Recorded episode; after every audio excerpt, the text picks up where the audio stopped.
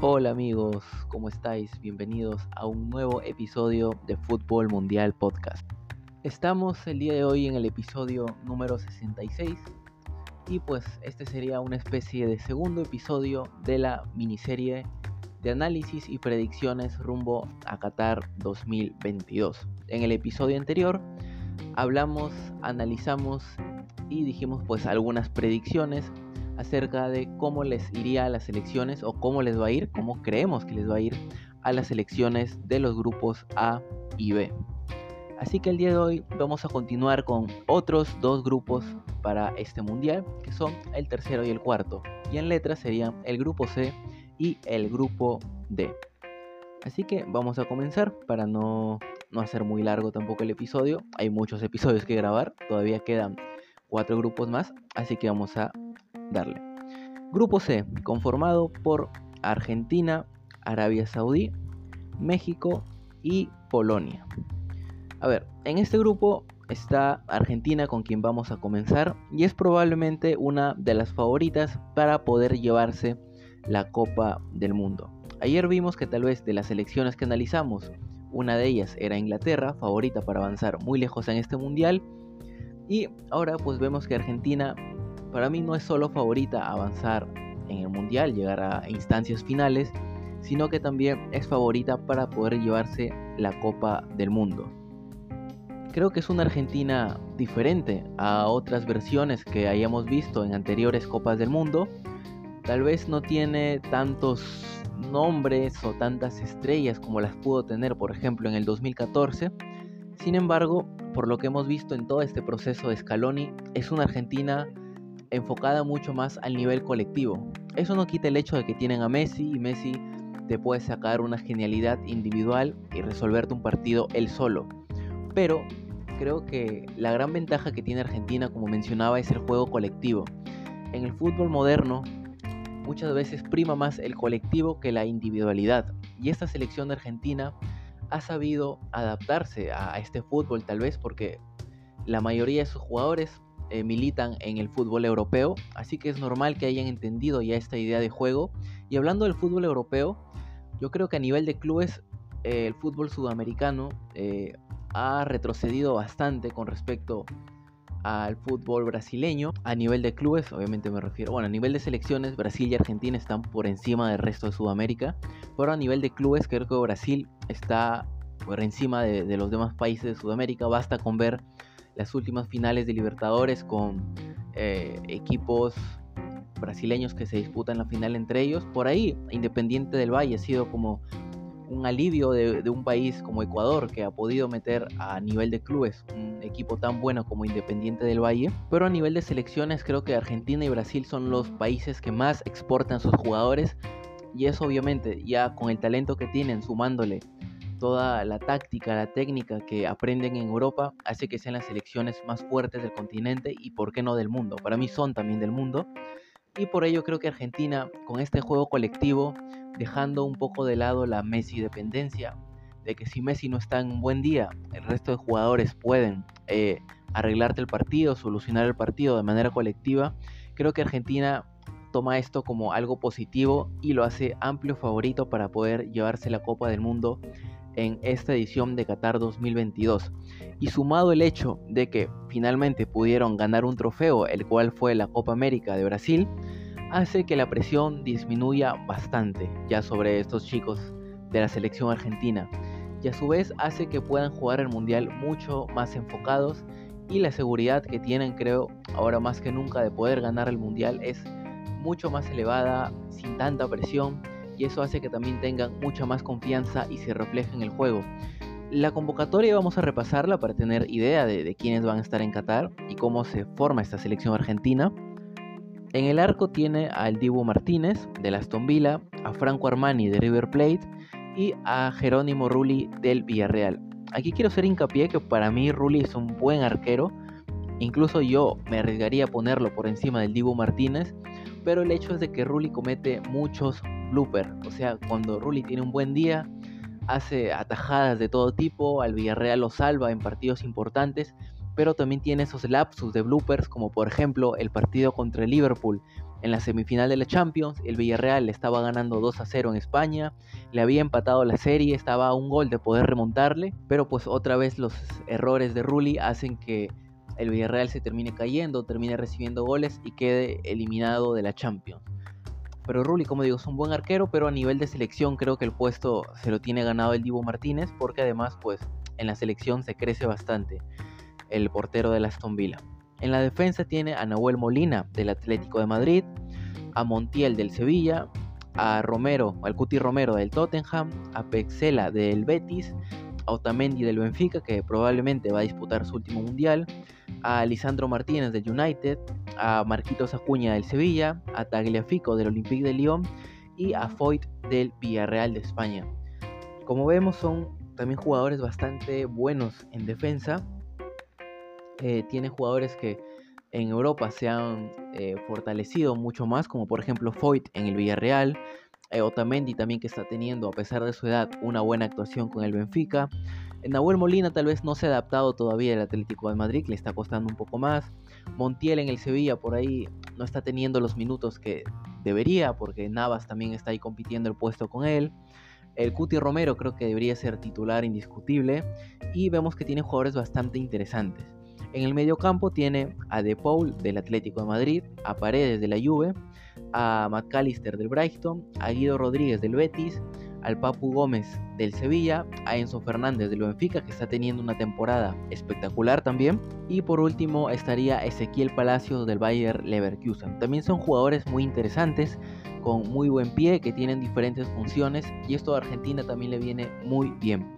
Y en la delantera tiene a Messi, no puede faltar el capitán argentino, obviamente, que puede ser su última oportunidad para ganar una Copa del Mundo. Lautaro Martínez, que está teniendo también una temporada muy buena en Champions, lo ha hecho bastante bien contra el Barcelona. A Di María, que las lesiones le han jugado una mala pasada en esta última etapa de su carrera, pero no deja de ser determinante cada vez que se pone la eh, camiseta argentina. Está Julián Álvarez del City, está Dybala, que finalmente sí llega al Mundial tras haber seleccionado con la Roma. Está Nico González y el Tucu Correa de el Inter. Quien sí se queda fuera eh, de la lista es el otro Correa, Ángel Correa del Atlético de Madrid. En las noticias pues ha salido que ha existido o existe malestar por parte de su entorno de no llevarlo al Mundial, pero pues así es después de todo, solo van 26 y el entrenador es quien elige y va a decidir quiénes están mejor para poder disputar la Copa del Mundo. Y pues en líneas generales, como digo, Argentina es, yo lo veo superior en su grupo, debería ser una de las selecciones que llegue lejos en Qatar y por qué no hasta las instancias finales y sumándole, por qué no eh, ganar la Copa del Mundo. Es un equipo que juega bastante bien, como dije, a nivel colectivo y eso le viene muy bien eh, en esta época moderna del fútbol. Bien, pasemos al siguiente equipo, Arabia Saudita. Aquí pues si os leo lo que son los, los nombres de los jugadores, no, los van a conocer todos porque tampoco yo los conozco y, es normal pues porque también tienen una base eh, local, es decir, jugadores de la liga árabe que juegan en los equipos como Al Hilal, Al Shabab, eh, Al Nazar, o sea, todos estos equipos que yo sé que la mayoría no seguimos de la liga árabe obviamente y no los conocemos. Eh, igual, Arabia Saudí es una selección pues que está aquí en el Mundial con una base bastante local, jugadores que juegan en el medio nacional. Y es una selección que tal vez dentro del papel aquí en el grupo pinta como la más débil de todas. Y de hecho ahorita estaba leyendo una noticia de que Arabia Saudí ha dejado fuera al jugador, a ver voy a pronunciarlo, ojalá esté bien en la pronunciación, al Muwalat porque eh, dio en febrero positivo por una prueba de dopaje. Así que el entrenador ha decidido dejarlo afuera y en su lugar va a ir Nawaf Al-Abed. Una baja de último minuto, de hecho la noticia ha salido hace una media hora, están publicándolo en los medios, pero se, se anunció el día de ayer. Así que pues Arabia Saudí creo que después también de la imagen que dejó en Rusia 2018, donde cayó contra Rusia, perdió contra Uruguay también. No dejó una imagen como pues para pensar que puede clasificar a la siguiente fase, pero también le ganó a Egipto, hay que recordarlo, a Egipto que tenía ahí a Mohamed Salah. Así que no creo tampoco que vaya a ser favorita para clasificar, pero por lo menos yo creo que sí va a dar pelea a, las otras selecciones de este grupo. Bien, entonces pasemos a la siguiente selección, la selección mexicana. Vamos a repasar su prelista de convocados porque aún de forma oficial no están eh, anunciados pues los 26 que van a estar en Qatar sí o sí porque pues le va a presentar el día de mañana. Estoy grabando esto domingo y mañana lunes es el día límite para que todos los entrenadores que faltan puedan presentar sus listas oficiales. Así que vamos a leer la prelista, pero más o menos por los nombres y por toda la campaña que ha tenido México en Nations League, Copa de Oro, en eliminatorias, pues podemos hacernos una idea de tal vez qué jugadores van a ser pues fijos en la convocatoria para México. Bien, eh, en la prelista están porteros, eh, Guillermo Ochoa del América, Talavera de Juárez, eh, Rodolfo Cota de León, los defensas Kevin Álvarez de Pachuca, Angulo de Tigres, Araujo de América, Arteaga de Genk, Gallardo de Monterrey, Moreno de Monterrey, César Montes también juega en Monterrey, Jorge Sánchez del Ajax y Johan Vázquez del Cremonese de Italia. En el centro, en la prelista, están Exxon Álvarez del Ajax, que yo creo que él va a ser fijo en, la convocatoria de México. Es uno de los jugadores mexicanos que en la actualidad más destaca a nivel mundial. También está Roberto Alvarado de Chivas de Guadalajara, Antuna de Cruz Azul, Chávez de Pachuca, eh, Andrés Guardado del Betis. Yo creo que también Guardado va a ser eh, fijo en la convocatoria, en el que sea probablemente su último mundial de fútbol. Está también Eric Gutiérrez del PCB, eh, Héctor Herrera del Houston Dynamo. También yo creo que Herrera va a estar en la lista de Qatar. También va a disputar su último mundial, ya también por la edad que tiene. Héctor Herrera ahí está. La Inés se estaba especulando que podría quedar afuera de la lista de México. Veremos qué pasa porque esta temporada salió del Betis cedido al Braga pues para tener minutos porque en el Betis no estaba jugando casi a mando de Pellegrini Así que veremos si lo toman en cuenta. Igual es muy joven y seguramente así no vaya en esta oportunidad, va a tener otras para ir. Está Pineda de Atenas, eh, Rodríguez de Cruz Azul, Romo de Monterrey y Eric Sánchez de Pachuca. Y en la delantera estaría Tecatito Corona del Sevilla, que yo no, no creo que vaya a recuperarse de la lesión. Lo estaban apurando, tenía entendido de que incluso eh, México le había pedido al Sevilla que Tecatito Corona se tratara con ellos y no e, en España porque querían recuperarlo para el Mundial. Pero pues ya está confirmado que no va a ir porque no se va a recuperar de su lesión y obviamente no lo van a arriesgar pues jugando o, o agarrando un cupo de que podría ser para otro jugador que sí puede aportar por su lesión, porque obviamente cuando Corona está bien es indiscutible en la selección mexicana. Está también Funes Mori de Monterrey, está Jiménez del Feyenoord, está Raúl Jiménez del Wolves, que de hecho también está concentrado con la selección mexicana y él parece sí tener más oportunidades de poder recuperarse a tiempo y eh, poder asistir a Qatar, porque ayer el Wolves, que jugó con el Arsenal, Jiménez no estuvo con el equipo. Está también el Chucky Lozano del Napoli, que yo creo que va a ser fijo también. Y también estaría Henry Martín del América y Alexis Vega del Guadalajara. México que es una selección, aunque muy criticada sobre todo por la parte de Conmebol, porque dicen que juegan contra islas, contra equipos no muy poderosos, pero en el Mundial México siempre hace buenas actuaciones. Basta con recordar que le ganaron a Alemania 1 a 0 en su debut del Mundial del año 2018 y pues México en el Mundial siempre da buenas actuaciones y este mundial otra vez va a buscar su quinto partido. Esa especie de maldición de que México no puede clasificar de los octavos de final nunca, que siempre queda eliminado. El mundial pasado pintaba muy bien para que pudiera clasificar, pero terminan eh, pecheándolo contra Suecia en la última fecha. Y eso hace que queden segundos y tengan que enfrentarse a Brasil en octavos de final y otra vez quedar eliminados. En esta ocasión van a tener primero su revancha contra Argentina, que ya los eliminó en los octavos del 2006 y 2010, si no me equivoco, si la memoria no me falla. Eh, y pues en esta ocasión yo creo que tienen posibilidades nuevamente de meterse en la siguiente ronda porque yo creo que por ahí Polonia podría ser el equipo que más pelea les les dé pero México yo creo que podría superar a Polonia tranquilamente y tal vez podría jugarse ese primer lugar contra Argentina, recordando que en la siguiente fase los esperarían o Francia o Dinamarca o Australia o Túnez. Ya vamos a analizar ese grupo D. Pero no va a ser sencillo, obviamente. Yo creo que si quiere tener más posibilidades por ahí, debe luchar el primer grupo, el primer lugar del grupo contra Argentina. Y veremos pues igual que le depara en la fase de octavos, porque también no se sabe si Francia, pues cómo le va a ir a este mundial, aunque ya digo yo que debería clasificar el actual campeón del mundo, por más que exista esto de la maldición del campeón. Pero ya, ya veremos. Así que México tiene su prelista, aún no están los 26 oficialmente convocados, pero como digo, es una selección que por muy criticada que sea en el mundial, siempre termina cayendo bocas y haciendo buenos partidos, sobre todo a estas selecciones grandes, y eh, logrando hazañas como ganarles. Bien, Pasemos al último equipo de este grupo C, que es Polonia. Eh, vamos a leer rápidamente algunos de sus convocados, porque pues no a todos los conocemos. Está Dragowski del Spezia, Skorupski del Bologna y Szczesny de la Juve como porteros. Aquí creo que Szczesny va a ser eh, titular indiscutible. En la defensa están Begnarek, Beresekski, Kash, Gilk, Gumi, eh, Kiwior, Witeska y Zalewski. En el medio están eh, Bielik, Frankowski, Grosicki, Kaminski, Kriowiak, eh, Siamansky, Escoras, Simansky, que creo que es el más conocido de todos, el jugador del Napoli, y Surkowski de la Fiorentina, que también yo creo que es el más conocido. Pero si hablamos de la estrella de Polonia, nos vamos hasta los delanteros y está Robert Lewandowski, goleador histórico del fútbol que va a quedar en historia por todos los goles que ha metido y actual jugador del Fútbol Club Barcelona.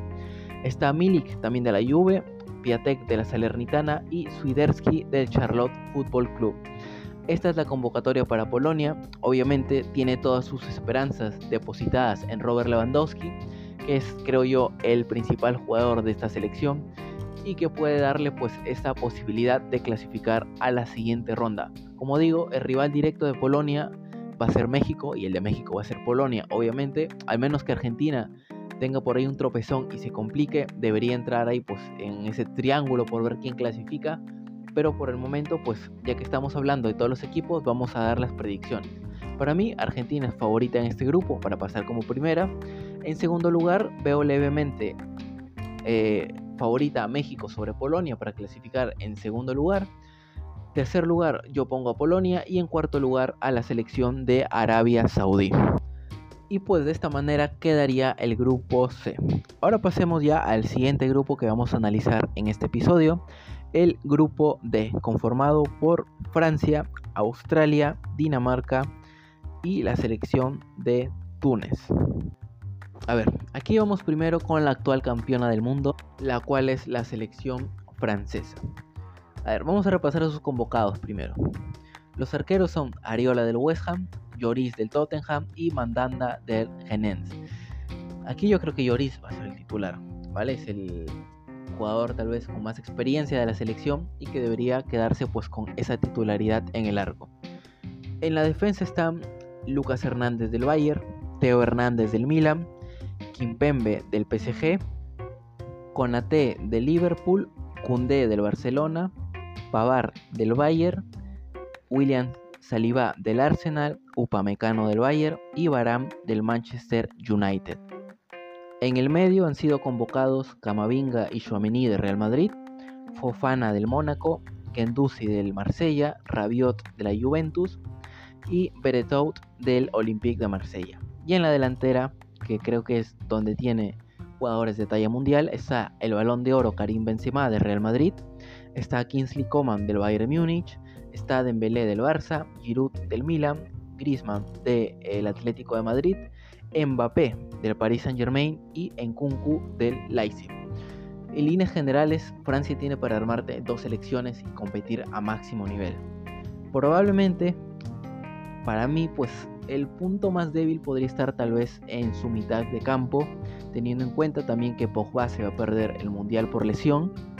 Pero en lo que respecta a la defensa y la delantera, Francia tranquilamente puede optar por ganar eh, la Copa del Mundo otra vez y convertirse en eh, campeón de manera consecutiva. Francia sé también que ha sido criticada por su actuación en la Nations League de esta última temporada, algo parecido a lo que pasaba con Inglaterra, que les comenté en el episodio anterior, que Inglaterra había descendido a, a, la Liga B de la Nations League y en este caso Francia también pues no tuvo su mejor participación, no quedó como líder de grupo, no va a poder revalidar el título de la Nations League, casi desciende la Liga B si no era porque Croacia le daba una mano en su partido. Y pues ha sido criticada por esto Francia, pero como les vuelvo a repetir, la Nations League yo creo que muchas selecciones no se la tomaron en serio, se la tomaron más para probar jugadores, pensando en el Mundial, se la tomaron como un torneo amistoso para preparar pues todas sus fichas para la cita mundialista de Qatar. Así que yo creo que no hay que guiarse por lo que le pasó a, los, a las grandes selecciones en la Nations League, porque en el Mundial es otro torneo y para mí Francia sigue siendo favorita para poder revalidar el título. Como dije, tal vez en el medio campo es su punto más débil, donde no tienen tantas estrellas, pero igualmente tiene jugadores muy interesantes en todas las líneas. Así que Francia yo creo que con ese juego que tiene, que muchas veces no necesita el balón, sino que te espera y luego te agarra de contraataque. Y ahora ya le ha sumado a su juego a Karim Benzema, que no jugó con el Real Madrid los últimos partidos antes del Mundial y va a llegar a tope para la Copa del Mundo. Así que yo creo que Francia es totalmente favorita en su grupo y en el Mundial. Bien, eh, el otro equipo del grupo D es la selección de Australia. Vamos a leer rápidamente los convocados. Tampoco conozco mucho que digamos, pero vamos a ver. Los arqueros están Matt Ryan del Copenhague, está Redmayne del Sydney Football Club, que se ha convertido ya creo en un personaje emblema del fútbol en, todo el mundo por pues los bailes que hizo en, en el repechaje contra Perú, bailó en los penales, hizo sus movimientos para distraer a los pateadores de la selección peruana y pues finalmente le funcionó porque terminaron errando y Australia ganó el repechaje para llegar a la Copa del Mundo. En la defensa tiene a Degenek, a Beich, a Atkinson, a Rolls, a Karasic, a Soutar. También está Wright, está Thomas D y esa sería la defensa. En el medio tiene a Moy del Celtic, a Irving del St. Pauli, a Krustic del Hellas Verona, a Bacchus, a Devlin y a Green mientras que en la delantera tiene a Mavil, a Lecky, a Boyle, a McLaren, a Jason Cummings, a Garant Wall, a Mitchell Duke y a Goodwin. Y bueno, como vemos, Australia es una selección que en la delantera tiene una base un poco más eh, australiana de la liga local. En la defensa sí tiene algunos jugadores que juegan en Italia, en Inglaterra y en el medio también pues jugadores que juegan en Escocia, en Alemania, en Italia, en Inglaterra también. Y pues es un equipo que tal vez no tiene grandes figuras, pero que puede dar la sorpresa. Yo que recuerdo desde el primer mundial que vi en el 2006, Australia compitió bien, en el mundial pasado no le fue tan bien, eh, quedó como último de grupo, pero es una selección que siempre eh, suele dar buenos partidos cada vez que se pone las pilas en el mundial. No es favorita para clasificar, pero sí para dar una buena actuación en esta Copa del Mundo. Y bien, la siguiente selección del grupo D es la selección de Dinamarca. Su convocatoria ha sido Casper eh, Schmeichel del Niza y Christensen del Hertha Berlín como arqueros. En la defensa, eh, Daniel Vaz del Brøndby, eh, Christensen del Leeds, Stryger Larsen del Trabzonspor de Turquía, Maele del Atalanta, Christensen del Barcelona, otro Christensen, esta vez con CH, Jair del Milan, que creo que debería ser titular indiscutibles como el jugador con más experiencia. Está Andersen y Víctor Nelson en la defensa. En el medio campo están Pierre-Emil Hover del Tottenham, creo que es uno de los más conocidos. Está Delaney también del Sevilla, Eriksen del United y Jensen del Brentford. Y en la delantera están Dansgaard del Brentford, Olsen del Brujas, eh, Lindstrom del Frankfurt, Braithwaite del Español, Dolberg del Sevilla, Jonas Wind del Wolfsburg y Cornelius del Copenhague. Como vemos en la convocatoria, en la parte donde menos convocados eh, ha llevado es la de medio campo. Eso indica que tiene como una base ya muy fija en el centro del campo. Sobre todo depende mucho de lo que pueda hacer Eriksen, que después de ese episodio triste que tuvo en la Eurocopa, pues ahora ha vuelto al fútbol profesional y está teniendo una muy buena actuación, no ha perdido el nivel para nada y es una selección danesa que ha crecido bastante en los últimos años. En la Nations League se quedó a un punto de clasificar al cuadrangular final en la Eurocopa, llegó hasta semifinales y es eliminada pues por ese penal muy polémico que le terminan eh, cometiendo a Sterling y eh, la Nations League justamente estuvo en el mismo grupo con Francia. Y cabe recalcar que Francia en la Nations League no le pudo ganar. Perdió en Francia 2 a 1 y en Dinamarca 2 a 0. Pero como dije, no nos podemos guiar de, ¿cómo se llama? De, de, lo que pasó en la Nations League. Pero teniendo en cuenta que este grupo C es un grupo que prácticamente se repite del Mundial pasado, porque en el grupo del Mundial pasado estuvieron Francia, Dinamarca, Perú y Australia. Esta vez está Túnez en vez de Perú porque entre Australia y Perú pues se tuvieron que sacar ese puesto del repechaje para ver quién clasificaba a la siguiente ronda. Pero digamos que es un grupo de revancha, un grupo en que incluso Australia puede tener su revancha contra Dinamarca y Francia. Y pues esta rivalidad justamente entre la selección francesa y danesa también se dio en el Mundial pasado, empataron 0 a 0 en esta Nations League ganó ambos partidos Dinamarca y es una rivalidad en la que Francia finalmente podría tener la oportunidad de ganarle a la selección danesa que se le ha complicado muchísimo en estos últimos años. Así que la selección de Dinamarca yo creo que es favorita para clasificar. No sé hasta qué fase podría llegar porque también en la siguiente ronda le podría tocar Argentina, México, por ahí Polonia. Así que veremos qué pasa con la selección pues danesa que incluso quedando primera de grupo podría eh, aspirar a llegar hasta cuartos de final.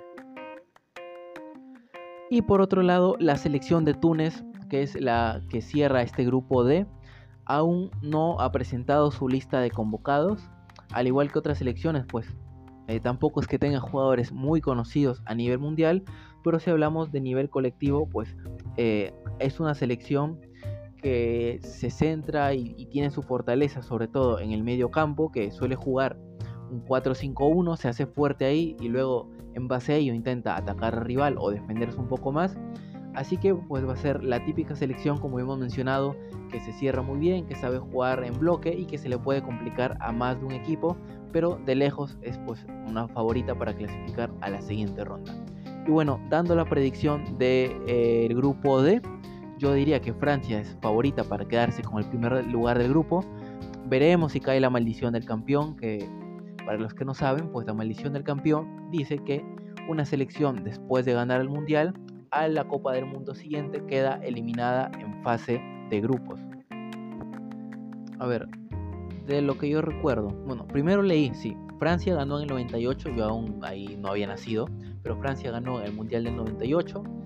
Eh, en el Mundial del 2002 queda eliminada eh, como última de ese grupo, justamente en ese grupo estaba Dinamarca, también estaba Senegal y Uruguay. Luego en el 2002 Brasil gana la Copa del Mundo y en el 2006 no queda eliminada en fase de grupos, digamos que ahí solamente lo de Francia había sido como una casualidad, ¿no? Ganó, pero no le fue bien el Mundial siguiente porque Brasil gana el 2002, en el 2006 eh, gana el Mundial Italia, Brasil en ese Mundial sí pasa de fase de grupos, pero queda eliminada ante Francia, la Francia de Zidane en cuartos de final, y desde el 2006 ya empieza, digamos, esta maldición de manera continua. Porque Italia gana el Mundial en el 2006, se lo gana Francia. En el 2010 Italia queda eliminada en la fase de grupos porque empata, si la memoria no me falla, contra Eslovaquia en el último partido. En el 2010 el Mundial lo gana España y en el 2014 España queda eliminada en fase de grupos porque pierde contra Países Bajos y Chile. En el 2014 el Mundial lo gana Alemania y en el 2018 queda eliminada del Mundial en fase de grupos porque pierde contra México y contra Corea del Sur en el último partido. Todos recordamos ese partido seguramente. Y pues la maldición si es continua, eh, debería suceder que Francia, que ganó en el 2018, quede eliminada en esta fase de grupos del 2022. Y pues sé que muchos tienen motivos para creer esto, porque Francia no le ha ido bien en sus últimos partidos, pero como dije, no tiene sentido guiarse de la Nations League, que muchos no se lo han tomado como torneo oficial. Así que tocará ver, pues, si Francia también se ve en fase de grupos, aunque ahora en la previa, pues, no parece que va a suceder así, ¿ok? Que Francia es favorita incluso para volver a ganar el Mundial. Y bien amigos, esto ha sido todo por el episodio del día de hoy ya este segundo episodio de esta miniserie sobre eh, la previa de Qatar 2022. En sí, este ha sido el episodio número 66. Eh, Hemos analizado el grupo C y el grupo D. Y pues en los siguientes episodios analizaremos el E, F y el G y el H. Ya saben que si les gustó el podcast pueden escucharnos en las plataformas de Spotify, Anchor, eh, Google Podcast, Breaker, eh, Radio Public y otras plataformas de podcast. Pueden encontrarnos ahí como Fútbol Mundial Podcast. Se pueden suscribir también. Y pues si se les hace más cómodo pueden escucharnos en YouTube. Ahí estamos como Fútbol Mundial Podcast. Pueden suscribirse, activar la campanita para que les lleguen pues las notificaciones de cada nuevo episodio que se sube porque ahora que se viene el mundial seguramente van a tener muchos episodios nuevos.